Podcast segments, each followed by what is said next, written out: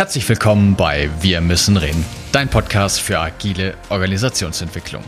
Hier geht es um Agilität, Führung in komplexen Umgebungen, Teamdynamiken und vieles mehr. Schön, dass du auch diese Woche wieder eingeschaltet hast und los geht's.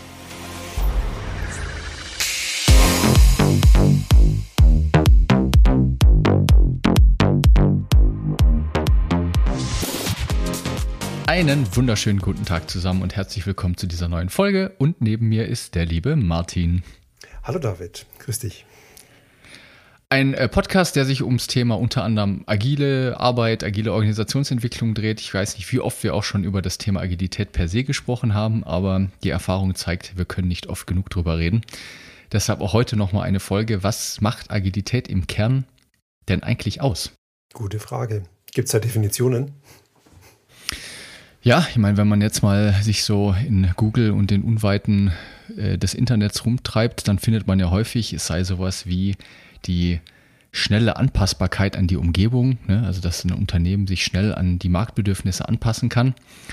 Und systemtheoretisch, gerade wenn man jetzt unseren Podcast schon eine Weile gehört hat, ist das eigentlich redundant, nahezu trivial, weil wenn man eine Organisation nicht als Maschine versteht, sondern als eine Art lebendes ähm, Ökosystem, als ein, ein soziales System, wie Niklas Luhmann ja gesagt hat, dann ist die Anpassbarkeit ja in die DNA eingebaut. Ein Unternehmen muss sich immer an ihre Umwelt anpassen, sonst würde sie überhaupt gar nicht überleben. Also jedes Unternehmen, das heute existiert, tut das und hat es in der Vergangenheit erfolgreich bewiesen. Richtig, ja. Das ist äh, fast schon ein bisschen tautologisch, ja. Das heißt also, es ist total klar, dass sich das anpassen muss und viele Definitionen in der Agilität gehen in diese Richtung, ja. Ja. Stattdessen müsste man viel mehr oder konkreter eben darauf eingehen, dass, dass auch das haben wir schon mehrfach hier betont, ein wir sind immer im, Unterne also im Unternehmenskontext, in der Wirtschaft und in der Wirtschaft ist die Leitunterscheidung Zahlung, Nichtzahlung. Ja, es geht darum, dass wir Geld verdienen, dass wir konkurrenzfähigen Gewinn machen.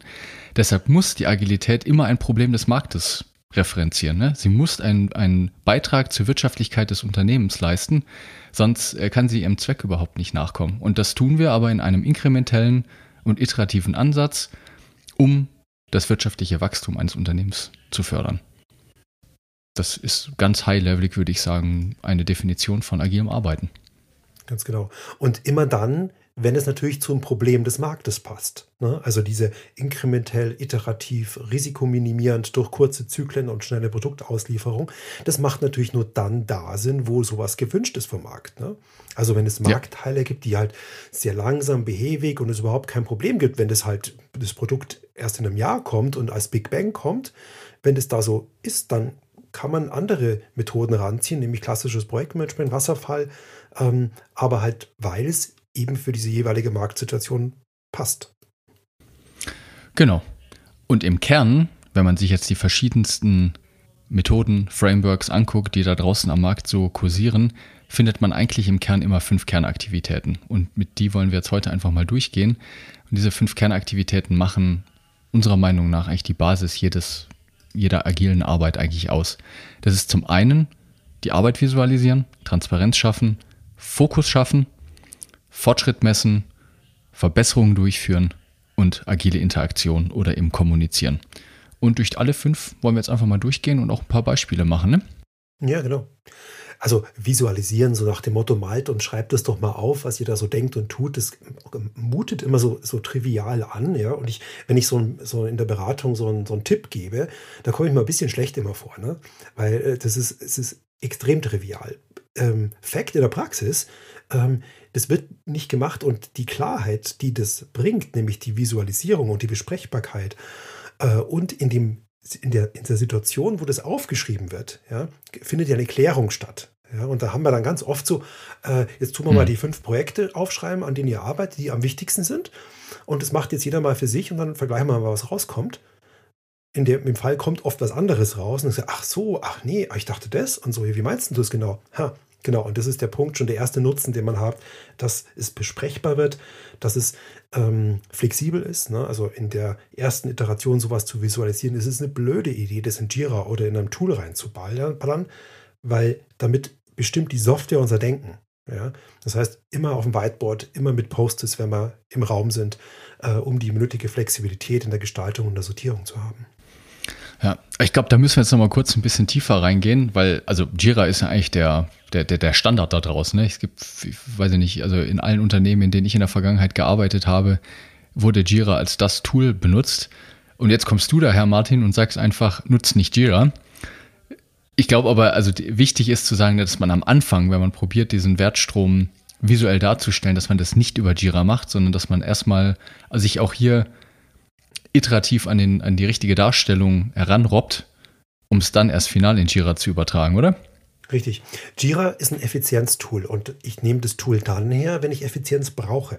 Ja, am Anfang, wenn ich noch einen Entwurf baue und wenn ich noch gar nicht weiß, was eigentlich meine Fragestellung ist der Visualisierung, dann brauche ich kein Jira, weil das hat schon eine vorgefertigte Lösung eventuell, die gar nicht zu dem Problem passt, was ich habe. Ja, das heißt, immer erst Prototyping, schauen, okay, jetzt haben wir so einen Stand, wo wir sagen, jetzt haben wir mal zwei Monate damit gearbeitet und dann kann man sich immer noch überlegen, das in Jira zu übertragen. Generell ist es einfach prinzipiell, ich würde auch sagen, egal ob man agil arbeitet oder nicht, Arbeit zu visualisieren hat sich einfach bewährt, weil es in der heutigen Wertschöpfung überhaupt nicht mehr so einfach und klar ist, wer eigentlich was macht. Es ist schwerer greifbar. Und dann liegt hier irgendwie ein Stück Code rum. Hier wird äh, jemand an irgendeinem Dokument gearbeitet. Ähm, hier wird an einem Produkt gearbeitet und bei jedem liegt irgendwie irgendein Stück auf einem Rechner und keiner weiß eigentlich, wo, wer, was, an, an welchem Thema gerade arbeitet. Und wenn nicht sichtbar ist, wer an was gerade arbeitet, gibt es ja jede Menge Missverständnisse und die Koordination wird auch viel, viel schwieriger. Und darunter leidet dann auch noch die Effizienz, weil anstatt immer das Rad neu zu erfinden, kann man einfach sagen, ah, du arbeitest da dran, das haben wir letzte Woche auch schon mal gemacht, komm noch mal kurz vorbei, wir zeigen dir, was wir gemacht haben. Also alleine nur aus den Gründen lohnt es sich. Und äh, ein, eines der gefährlichsten Wörter, die es da gibt, ähm, ja, ist doch eh alles klar, oder?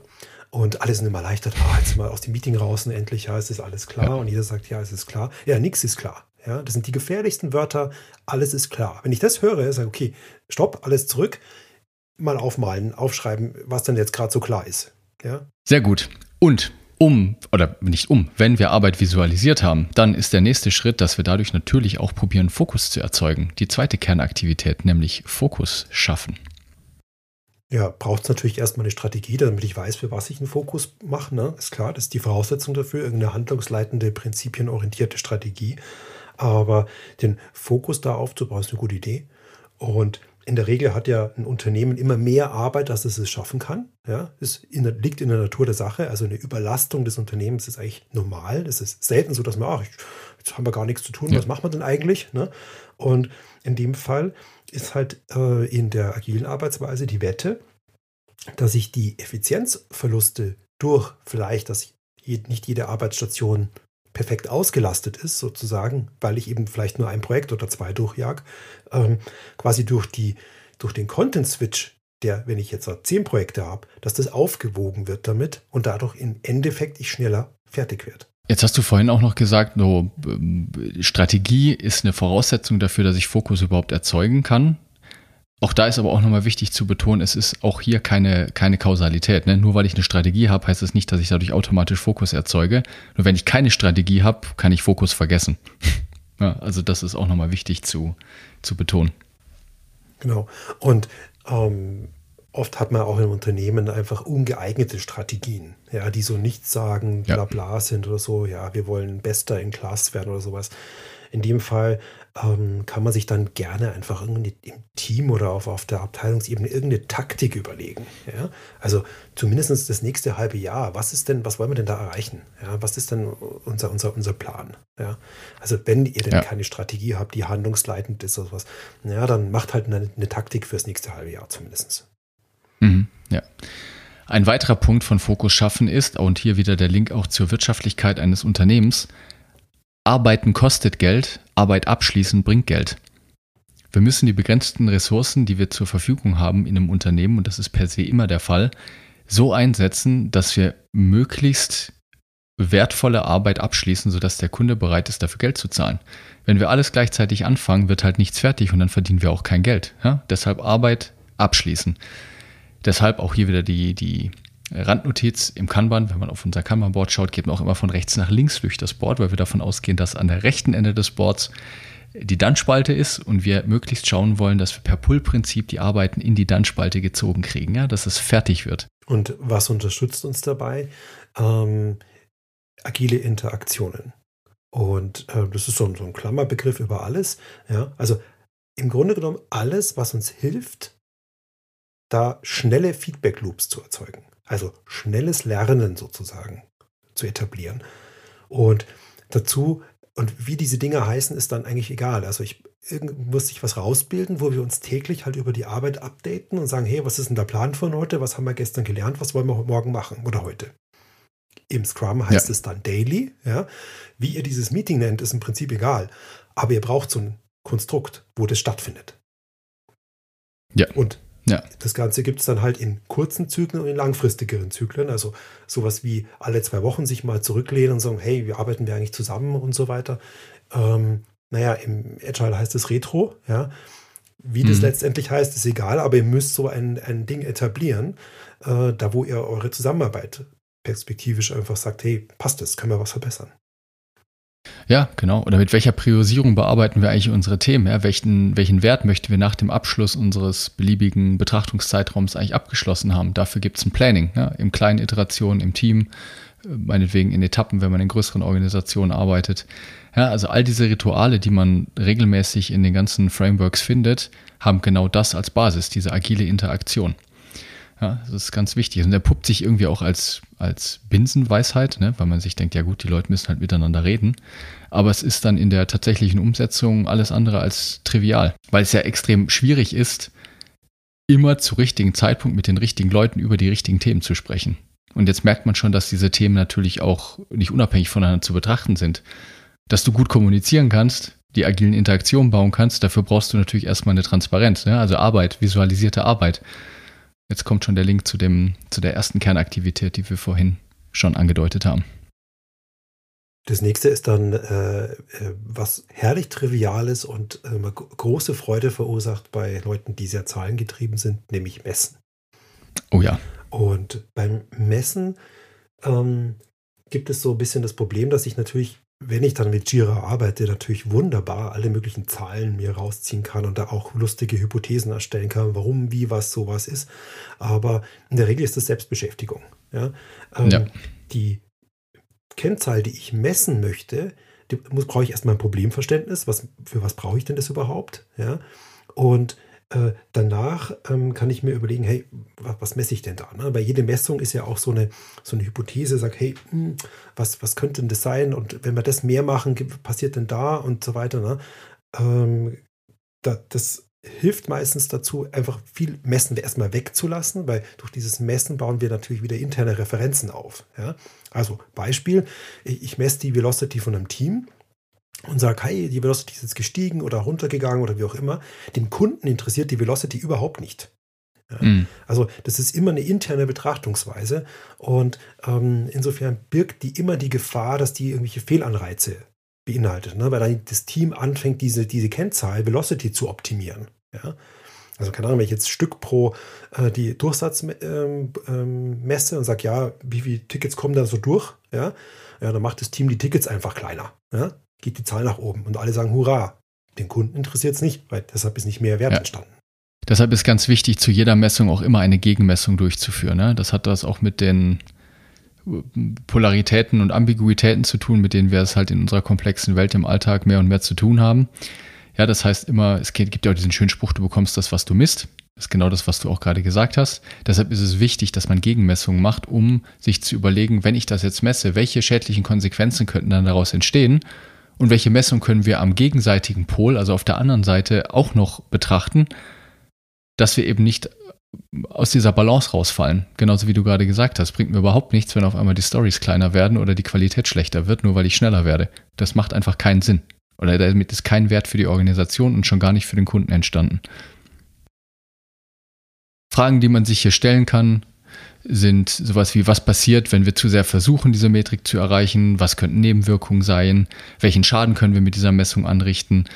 Oder welche Messung des Gegenpols würde uns helfen, eine Balance zu finden? Ja? Oder wenn wir X messen, was müssten wir dann noch messen, um die Balance zu finden? Das sind eigentlich gute Fragen, die man sich stellen kann, bevor man irgendwelche Metriken einführt.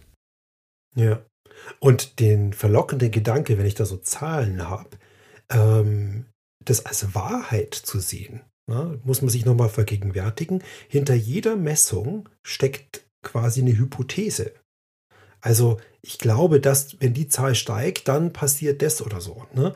Und wenn ich die Zahlen dann so sehe, das ist dann keine, das ist eine Grundlage einer Hypothese, um sie zu bestätigen. Es ist keine Wahrheit. Ne? Mhm. Wir wissen es nicht. Ja, also deshalb, auch wenn das dann in Excel so äh, toll ausschaut und so, so absolut, ähm, wir wissen ja oft, die meisten Zahlen sind ja nur geraten, die da drin stehen. Ne? Ja. Gleichzeitig möchte ich mich auch für die andere Seite stark machen. Wir möchten jetzt hier nicht einfach alle Zahlen und alle Messungen und KPIs schlecht reden. Darum geht es nicht. Auch hier wieder in einer blauen Welt, wo man überwiegend komplizierte Tätigkeiten haben, wo wissensbasiert vorgegangen wird, ist Messen vollkommen in Ordnung. Also wenn ich klare Ursache-Wirkungsbeziehung rausgefunden habe in meiner Organisation, dann sind Prozesse, dann sind KPIs extrem wichtig und sogar extrem sinnvoll. Und da muss man dann auch da nachhalten und äh, gegensteuern, wie man so schön sagt, wenn die aus dem Ruder laufen. Ja, und dann, wenn ich eine kausale Wirkbeziehung habe, dann ist es wieder Wahrheit. Ja, also dann ja. ist es echt so, ja. Bloß ich darf es nicht verwechseln. Sonst passiert halt eben viel Business-Theater. Ja, wenn man komplexe Probleme kompliziert betrachtet. Gut, jetzt haben wir noch eine fünfte Kernaktivität. Naja, wenn ich das jetzt alles rausgekriegt habe und da ganz toll gelernt habe und ähm, äh, auch Zahlen bemüht habe und so, naja, dann muss ich mir halt überlegen, wie kann ich denn jetzt den, den, den, den Prozess, den ich da habe oder das, was ich da tue, wie kann ich das verbessern? Ja? Also wie kann ich den Ablauf verbessern? Und ähm, ähm, weil sonst bringt mir dieses Lernen ja nichts, wenn ich keine Aktivität da habe, um das zu verbessern dann auch. Ja. Ja, also Verbesserungsarbeit ist ein ganz inhärenter, integraler Bestandteil des agilen Arbeitens. Kein Sprint, keine Etappe, wie auch immer in welchem Betrachtungszeitraum man arbeitet, sollte vorübergehen, ohne dass man mindestens eine Verbesserungsmaßnahme ins Backlog reinpackt, sich vornimmt, wirklich die auch umzusetzen. Die wird genauso mit eingeplant wie alle anderen Tätigkeiten auch, um einfach diesem Verbesserungsaspekt einer Organisation Rechnung zu tragen um auch eben zu sagen, hey, wir wissen, wir haben die Weisheit nicht mit Löffeln gefressen, wir wissen, wir sind in einer komplexen Welt, wir müssen ausprobieren, wir lernen. Und dann nehmen wir uns aber auch vor, was wir jetzt als nächstes ausprobieren, um zu schauen, ob es danach besser geworden ist oder nicht. Genau, wenn wir da angelangt sind, ähm, dann haben wir wieder einen erneuten Loop, dann fangen wir wieder von vorne an. Ja? Ähm, tun wieder visualisieren, gehen wieder, überprüfen wieder unseren Fokus, ähm, tun unsere agilen Interaktionen nochmal feinschleifen äh, überlegen wir, ob wir die richtigen Messungen machen, ob wir was anderes messen können. Und dann geht es weiter. Und dann haben wir wieder einen, Cycle. Genau, ich habe es eingangs schon mal erwähnt, ich möchte es gerne nur nochmal sagen, diese Kernaktivitäten, die jetzt Martin und ich heute beschrieben haben hier, die sind völlig unabhängig davon, nach welcher Methode gearbeitet wird. Ob Scrum, Kanban, Safe, Nexus, Flight Levels, äh, Less, keine Ahnung, ich habe bestimmt noch zehn vergessen. Es ist vollkommen egal. Solange man in der Organisation lernt, diese fünf Kernaktivitäten auf irgendeine Art und Weise zu implementieren, würde ich behaupten, nähert man sich einer agilen Arbeitsweise. Und ob ich das nachher Daily nenne oder ob ich das Sprint nenne oder ob ich das Etappe nenne oder ob ich das Refinement nenne oder Planning nenne, ist irrelevant. Es spielt keine Rolle. Die richtigen Leute müssen zum richtigen Zeitpunkt über das Richtige reden. Wir müssen wissen, was ist kompliziert, was ist komplex in einer Organisation. Und ich probiere in den komplexen, in der komplexen Domäne Experimente durchzuführen und diese Verbesserung wieder zu integrieren. Dann ist alles gut. Dann sind wir soweit durch, oder? Ja, ich denke auch. Viel Spaß und wir freuen uns natürlich wieder über Feedback und auch über positive Bewertungen auf den gängigen Plattformen und wir freuen uns über Mails und eure Fragen und viel Spaß beim Beobachten. Bis nächste Woche. Bis dann. Das war der Podcast Wir müssen reden. Wenn du eine Frage stellen möchtest oder auch einfach wissen möchtest, welche Fragen wir als nächstes beantworten, wann die nächsten Live-Sessions stattfinden oder wann wir Sonderveranstaltungen anbieten, das alles erfährst du auf unserer Webseite wir-müssen-reden.net.